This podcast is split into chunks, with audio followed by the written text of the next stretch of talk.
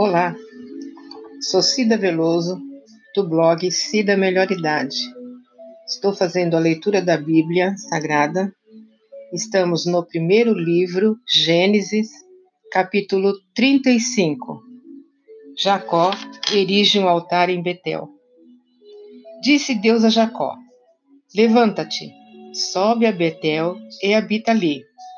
Faz ali um altar ao Deus que te apareceu quando fugias da presença de Esaú, teu irmão. Então disse Jacó à sua família e a todos os que ele, com ele estavam: Lançai fora os deuses estranhos que há no vosso meio, purificai-vos e mudai as vossas vestes. Levantemo-nos e subamos a Betel. Farei ali um altar ao Deus que me respondeu no dia da minha angústia e me acompanhou no caminho por onde andei. Então deram a Jacó todos os deuses estrangeiros que tinham em mãos e as argolas que lhes pendiam das orelhas, e Jacó os escondeu debaixo do carvalho que está junto a Siquém. E tendo eles partido, o terror de Deus invadiu as cidades que lhes eram circunvizinhas, e não perseguiram os filhos de Jacó. Assim chegou Jacó à luz, chamada Betel, que está na terra de Canaã, ele e todo o povo que com ele estava. E edificou ali um altar, e ao lugar chamou Eu-Betel, porque ali Deus lhe revelou quando fugia da presença de seu irmão.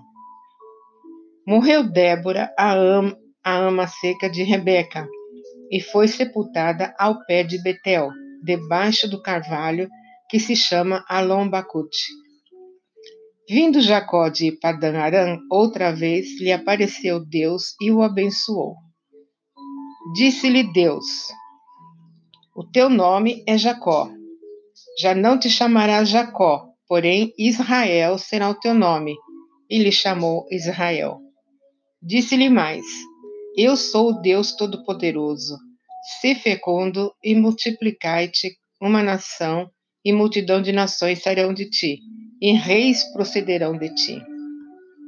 A terra que dei a Abraão e Isaque, dar-te-ei a ti, e depois de ti a tua descendência. E Deus se retirou dele, elevando-se do lugar onde lhe falara. Então Jacó erigiu uma coluna de pedra no lugar onde Deus falara com ele, e derramou sobre ela uma libação e lhe deitou óleo. Ao lugar onde Deus lhe falara, Jacó lhe chamou Betel.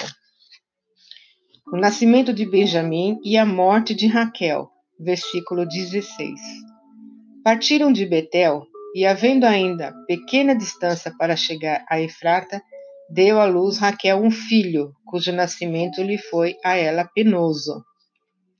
Em meio às dores do parto, disse-lhe a parteira: não temas, pois ainda terás este filho. Ao sair-lhe a alma, porque morreu, deu-lhe o nome de Benoni, mas seu pai lhe chamou Benjamim.